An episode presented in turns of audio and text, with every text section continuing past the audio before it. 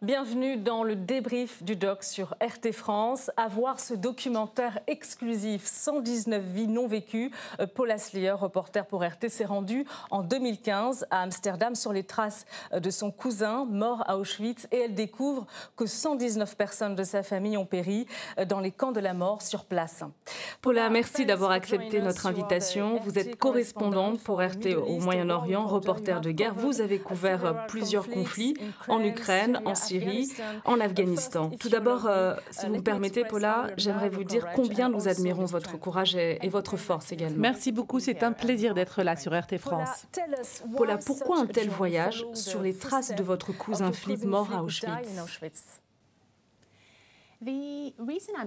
En fait, il y a deux raisons pour lesquelles j'ai fait ce documentaire. D'abord, pour des raisons très personnelles. C'est l'histoire de ma famille qui a été quasiment totalement décimée pendant la Deuxième Guerre mondiale. Flip Sleer était mon cousin au deuxième degré. Son père et mon père étaient cousins germains. Il y a une quinzaine d'années, il y a eu une rénovation dans un vieil appartement dans Frolukstraat, une rue d'Amsterdam. Celui qui faisait les travaux a cassé le plafond de la salle de bain et une boîte contenant des lettres est tombée. Elle contenait 86 lettres et cartes postales, toutes écrites par mon cousin Flip Sleer, qui a été envoyé en 1942 dans un camp de travail nazi. Il les a écrits pendant cinq mois. Il écrivait à sa mère, qui a gardé ses lettres dans une boîte de chaussures et les a cachées dans le plafond. Nous ne connaissions pas l'existence de cette correspondance, bien sûr, car toute la famille a été tuée. Ce n'est que lorsque cette boîte a été découverte que nous avons commencé à découvrir qui était cette famille. Donc d'un côté, c'était une expérience très personnelle de découvrir qui il était, que disaient ses lettres, et je me suis dit qu'en tant que journaliste, j'étais celle qui était la plus à même de raconter cette histoire. La deuxième raison pour laquelle j'ai fait ce film, c'est qu'en 2015, c'était le 70e anniversaire de la libération d'Auschwitz. À Auschwitz, des millions de gens sont morts. La majorité étaient juifs, mais il y avait aussi des prisonniers de guerre soviétiques, des homosexuels, des militants politiques. Lors de la cérémonie de commémoration, le président russe Vladimir Poutine n'a pas été invité, ce qui selon moi est un gros problème en termes de réécriture de l'histoire. Car pour moi, c'est l'armée rouge qui a libéré Auschwitz. C'est donc l'armée du président russe qui a libéré ce camp. Et de ne pas l'inviter était un affront pour la mémoire de millions de gens qui sont morts ici, mais aussi un affront à la réalité historique. Donc l'objectif de ce film est était à la fois personnel et politique. Et dites-nous pourquoi vous avez tenu à, raconter cette histoire dans ce reportage, partagé avec nous ce que vous avez appris. Est-ce que vous deviez le faire? C'est une très bonne question. Comme vous le disiez, j'ai couvert de nombreux conflits. Et quand on est en zone de guerre, on apprend à être courageux. Et pourtant, sur ce reportage, alors que je n'étais pas en danger, jamais, c'est celui où j'ai le plus pleuré. C'est le sujet qui m'a le plus touché en tant que journaliste, car c'était très personnel. J'ai réfléchi, dois-je faire ce sujet ou pas? Pour le journalisme, est-ce bon de raconter sa propre expérience plutôt que l'histoire des autres? Donc c'était un peu un conflit personnel pour moi? Suis-je en train de profiter de ma situation professionnelle? Ne devrais-je pas me concentrer sur d'autres sujets. Mais finalement, j'ai décidé. J'ai eu le sentiment que je devais cela à la mémoire de ma famille assassinée. Ce sont mes arrière-grands-parents qui sont morts. Je suis l'arrière-petite-fille de victimes de l'Holocauste. Je vis dans une génération où tout m'est donné. Je vis dans une génération où j'ai la chance de faire le métier que j'aime, qui est celui de journaliste. Donc, je me suis sentie dans une situation privilégiée et unique qui me donnait une responsabilité. Autrement dit, si je suis vivante aujourd'hui et que je fais un métier où je raconte des histoires, ne suis-je pas dans l'obligation vis-à-vis de ma famille de raconter leur histoire? N'est-ce pas une des histoires les plus importantes que je pourrais raconter c'est ainsi que j'ai décidé de faire ce film, qui a été très difficile pour moi. Quand on raconte sa propre histoire et que l'on va sur les tombes des membres de sa famille, Ma famille est morte dans des chambres à gaz. Quand on va dans ces chambres et que vous touchez leurs murs en imaginant que c'est là qu'ils étaient, c'était très, très dur.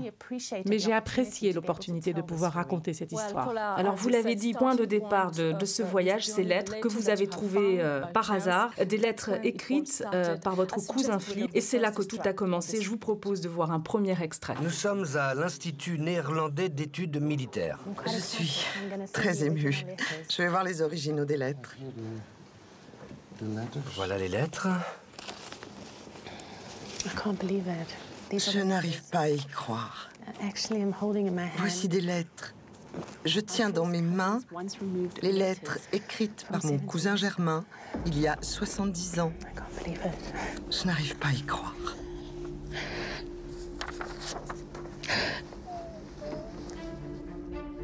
Lieve veel weet ik op dit moment niet te schrijven. Qu'est-ce qu'un être humain?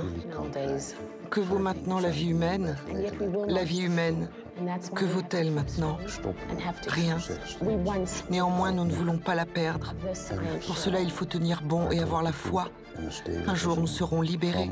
J'en suis sûre. Uh, Alors, que vous ont appris ces lettres, Paula, sur votre famille, euh, votre cousin Philippe, euh, tué à Auschwitz La première chose que j'ai appris, c'est qu'il y a 119 personnes de ma famille qui ont été tuées pendant l'Holocauste, simplement parce qu'ils étaient juifs. Mon grand-père a immigré en Afrique du Sud et c'est là que j'ai grandi. Il y était avant le début de la Deuxième Guerre mondiale. En effet, les Juifs en Hollande étaient très investis dans le commerce des diamants et c'était le cas de ma famille. Et bien sûr, l'Afrique du Sud était importante dans ce commerce. Donc par chance, il est arrivé en Afrique du Sud avec son frère avant la guerre pour travailler dans le commerce de diamants. Et juste avant le début de la guerre, quand on a commencé à apprendre ce qu'il se passait pour les Juifs en Europe, son frère est revenu en Hollande pour être avec sa famille. Et il est mort avec elle pendant l'Holocauste. C'est pourquoi mon grand-père a survécu. Mais nous ne savions que très peu de choses sur ma famille. On savait que mon grand-père avait perdu ses frères, ses sœurs, ses cousins, ses parents. Mais en faisant ce documentaire, je suis tombée sur 119 noms supplémentaires que j'ignorais. Ce fut un choc. Tant de membres si proches de ma famille ont été tués. Il est même possible que ce chiffre puisse être doublé, car il ne faut pas oublier que les femmes, une fois mariées, changent de nom de famille. Il est tout à fait possible que j'ai perdu entre 400 et 500 membres de ma famille. J'ai aussi beaucoup appris sur Flip Sleer. Je connaissais son nom, mais je ne savais rien de lui. C'était un jeune homme de 19 ans. Dans ses lettres, il écrit sur un ton très optimiste. Comme je le disais tout à l'heure, c'était des lettres pour ses parents. Il écrivait depuis un camp nazi à ses parents restés à Amsterdam. Il n'avait pas encore été envoyé à Sobibor et Auschwitz, où les Juifs hollandais ont été envoyés et tués. Et ce jeune homme essayait de leur remonter le moral. Ces lettres m'ont beaucoup touchée. Elles parlent de l'espoir d'un jeune homme pour son futur. Il écrit à bientôt à Hollerhout, le nom hollandais d'Amsterdam. Il dit à ses parents de garder la foi, de rester optimiste. Et c'était particulièrement poignant car cela montrait l'espérance que de nombreux jeunes gens ont, l'espoir d'un futur meilleur et que les choses s'arrangent. Malheureusement, cela ne s'est pas passé et Flip a été gazé dans le camp de la mort de Sobibor.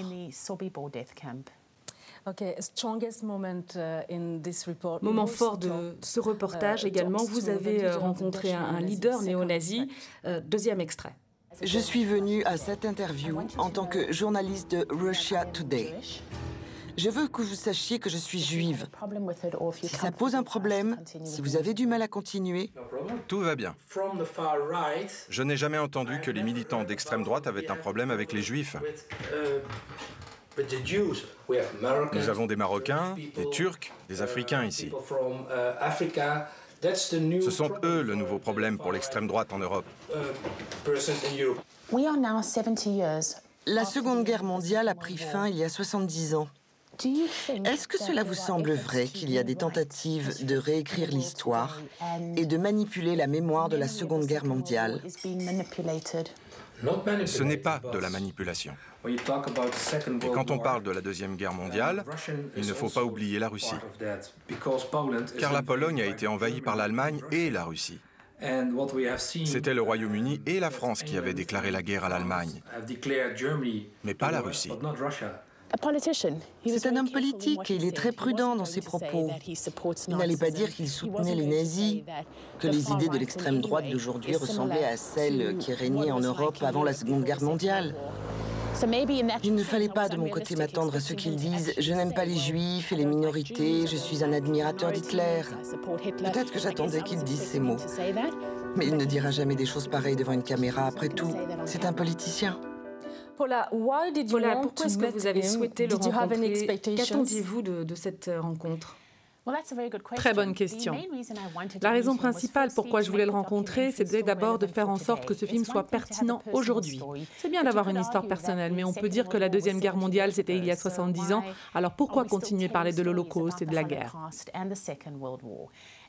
Ma réponse à ça, c'était d'aller voir ce qui a changé depuis la guerre. Et en face de quelqu'un comme Constant Kuster, un des leaders de l'extrême droite en Hollande, qui aujourd'hui encore soutient le nazisme, cela suffit à être alarmant.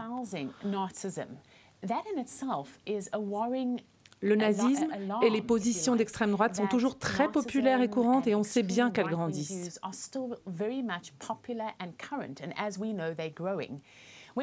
Quand nous sommes allés le voir, il y avait un mannequin dans son salon et ce mannequin portait l'uniforme d'un garde SS.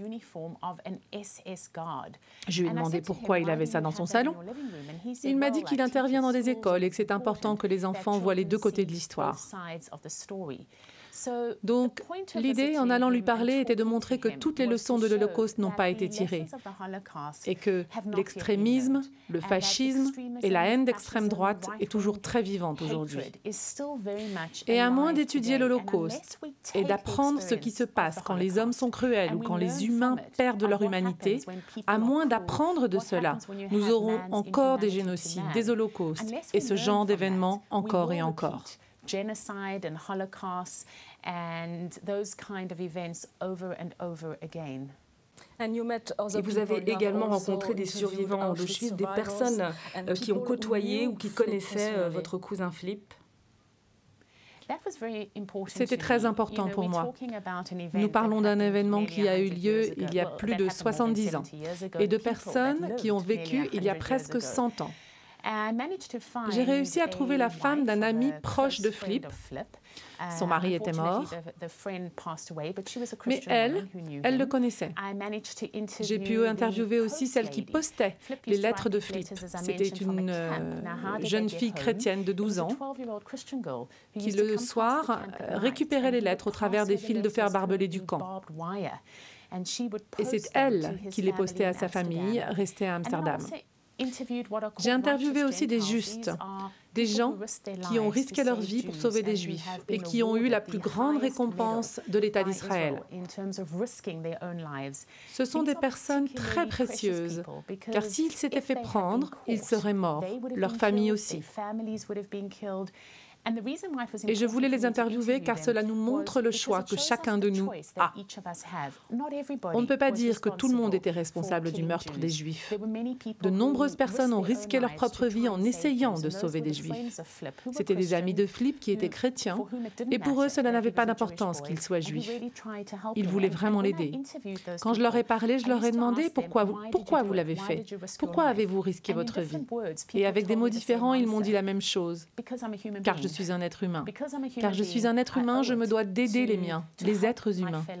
C'est une leçon extraordinaire et j'espère que cela ressort du documentaire. Et vous avez rencontré le petit-fils du commandant du camp d'Auschwitz, extrait. Je ne pourrai jamais pardonner à votre grand-père la mort de ma famille. Ne me demandez pas cela. Je ne pourrai jamais lui pardonner. Je ne vous le demanderai jamais. Et pourquoi vouliez-vous me rencontrer? Je pense qu'il est important de jeter des ponts. Il est possible que ma génération ou la suivante trouve un moyen de résoudre ce problème ensemble. De montrer aux autres que nous pouvons devenir meilleurs et ne pas répéter les erreurs du passé. Je veux vous montrer quelque chose hors caméra. Je ne sais pas si vous connaissez ça. Non. Ce sont les numéros de téléphone des survivants. Des survivants que vous connaissez Oui, avec qui je suis en bon terme. Peut-être nous reverrons-nous. Au revoir. Au revoir. Alors Paula, comment s'est déroulée cette rencontre? C'était vraiment étrange. Pour être honnête, je n'étais pas sûre de vouloir rencontrer cet homme, car son grand-père était le commandant d'Auschwitz. Donc il était directement responsable du meurtre de ma famille. Et je me suis sentie coupable de le rencontrer, même de lui serrer la main. Je me demandais si je ne manquais pas de respect à la mémoire de ma famille en faisant cela, ou même à la mémoire de 6 millions de Juifs qui ont été tués à cause d'hommes comme son grand-père. Et pourtant, j'ai voulu le rencontrer car il garde son nom de famille volontairement pour montrer que les hommes ont le choix d'être bons ou mauvais. Il voyage dans le monde entier et donne des conférences. Il parle de son grand-père qui était le symbole du mal. Mon grand-père dirigeait le plus grand camp de concentration nazi. Et pourtant, moi, son petit-fils, je prends la décision de rassembler les gens. Moi, en tant que son petit-fils, je me désolidarise et prends de la distance de ce que mon grand-père a fait et je vous montre que nous avons tous le choix de notre comportement. Et c'est pour cette raison qu'il voulait me rencontrer, moi en tant que victime et lui en tant que petit-fils d'un criminel. J'ai eu le sentiment qu'ensemble, on pouvait montrer qu'une nouvelle histoire pouvait s'écrire. Nous n'avons pas à revivre en permanence ce qui s'est passé il y a 70 ans. Nous pouvons avancer et faire nos propres choix. On voit aussi dans cet extrait qu'il montre quelque chose sur sa poitrine. Il a tatoué le numéro d'un survivant de l'Holocauste qu'il l'a adopté comme étant son petit-fils. Quand les gens arrivaient à Auschwitz, s'ils n'étaient pas tués tout de suite, on leur donnait un numéro et on les tatouait. Et il a pris ce numéro et l'a tatoué sur sa propre poitrine pour ne pas oublier tout le mal que son grand-père a fait. Et vous décidez de vous rendre à Auschwitz, dans cet endroit si noir. Pourquoi, Paula? Auschwitz était le symbole du mal. C'est ici que le pire de ce qu'un homme puisse faire à un autre est apparu. Nous avons décidé d'y passer une nuit, la nuit, car c'est encore plus symbolique du mal. C'était très effrayant de passer une nuit à Auschwitz. Je peux vous dire qu'il y a un survivant de l'Holocauste qui a aussi passé une nuit à Auschwitz. Il a emmené sa famille à Auschwitz pour leur montrer les baraquements où il dormait et travaillait. Et il voulait que sa famille dorme là aussi où il avait dormi. Mais sa fille lui a dit, Papa, tu as survécu à Auschwitz. Tu ne devrais pas nous demander de faire l'expérience d'une nuit à Auschwitz. Laisse-nous rentrer à l'hôtel et manger des pizzas. Le documentaire s'appelait Pizza Auschwitz. Et ça aussi, ça montre que des hommes ont pu survivre à Auschwitz et que la vie est plus forte, mais que les survivants veulent s'assurer que cela ne se reproduise plus.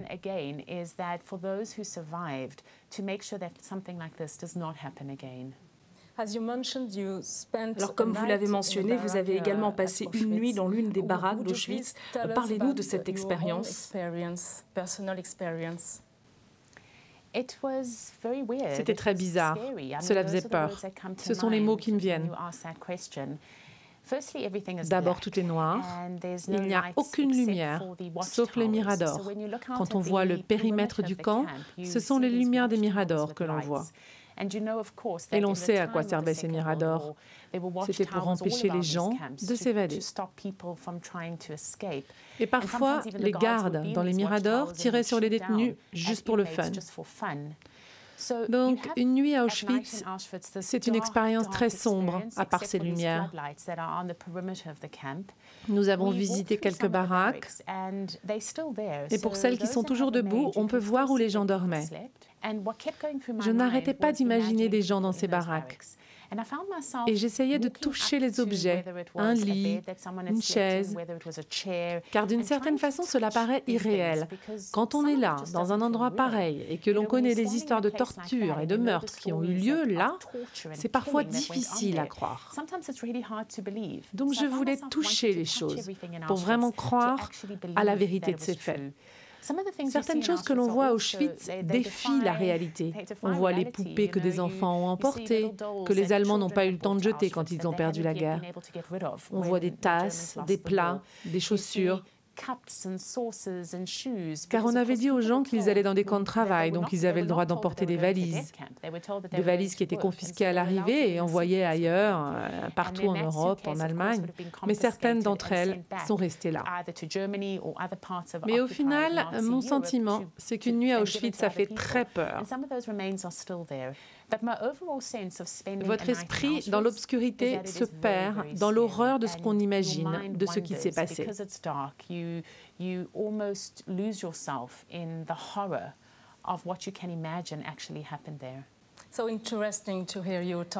C'est si intéressant de vous parler. Il y a tellement de questions que l'on aimerait vous poser, mais cette question, Paula, quel message euh, vous uh, souhaitez euh, adresser aux personnes qui, comme vous, ont perdu euh, des membres de leur famille, des amis à Auschwitz? Quel message également adresser aux nouvelles générations? Je voudrais dire que l'Holocauste est à la fois unique et en même temps pas vraiment. Je voudrais dire que cela n'est pas arrivé qu'aux Juifs, mais en même temps c'est arrivé seulement aux Juifs. D'un côté, vous avez 6 millions de personnes qui ont été tuées car elles étaient juives. Mais cela ne doit pas être une prise de conscience uniquement pour les Juifs, mais pour le monde entier. Cibler un groupe, quel qu'il soit, juif ou pas, peu importe. Cela commence par des petites choses.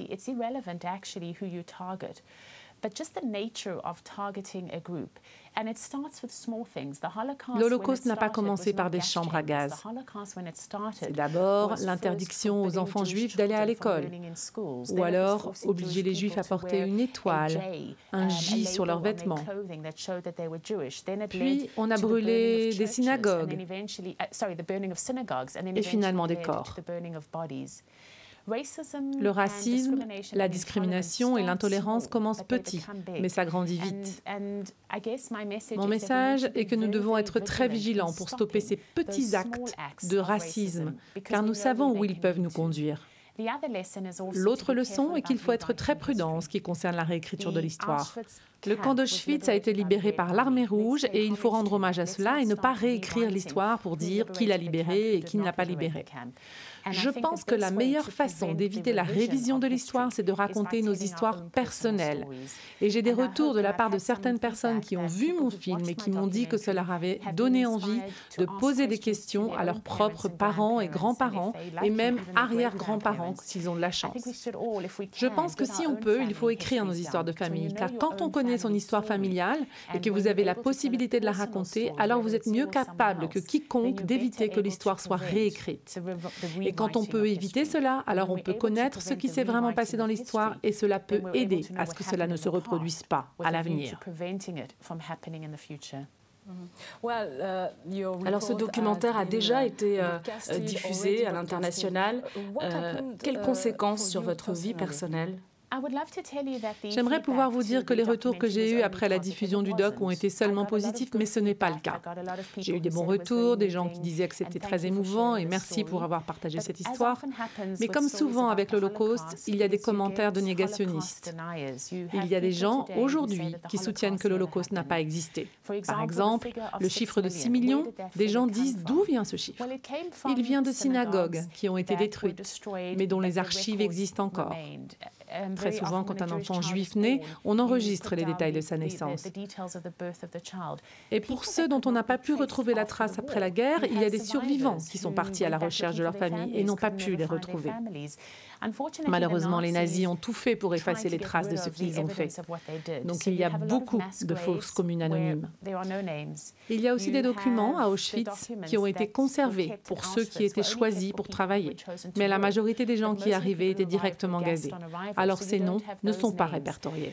Ce qui est inquiétant aujourd'hui, à une époque où des survivants d'Auschwitz et d'autres camps sont encore en vie, c'est que d'une certaine manière, ils doivent revivre à nouveau ce cauchemar parce qu'ils entendent ceux qui disent que c'est faux. 6 millions de personnes ne sont pas mortes, c'était beaucoup moins. Ils revivent l'horreur d'Auschwitz en entendant des gens qui disent que ce qu'ils ont vécu n'est pas vrai. Et quand mon documentaire a été diffusé, j'ai eu des retours de négationnistes, des gens qui disaient disait que l'Holocauste était un mythe exagéré. Cela m'a à nouveau alerté sur l'urgence du message dont je parlais tout à l'heure. Si nous devons raconter des histoires, et si possible d'un point de vue personnel, avec des faits, il faut le faire le plus possible. C'est ainsi que nous éviterons le révisionnisme, que ce soit la négation de l'Holocauste ou la réécriture de l'histoire. C'est comme ça que nous l'éviterons. Paula, merci infiniment de votre intervention sur RT France. C'était réellement un plaisir de vous accueillir et d'évoquer avec vous ce documentaire exclusif. J'étais ravie. Merci de m'avoir invitée. Merci et surtout ne manquez pas euh, ce documentaire exclusif 119 vies euh, non vécues sur RT France. Merci euh, de votre attention.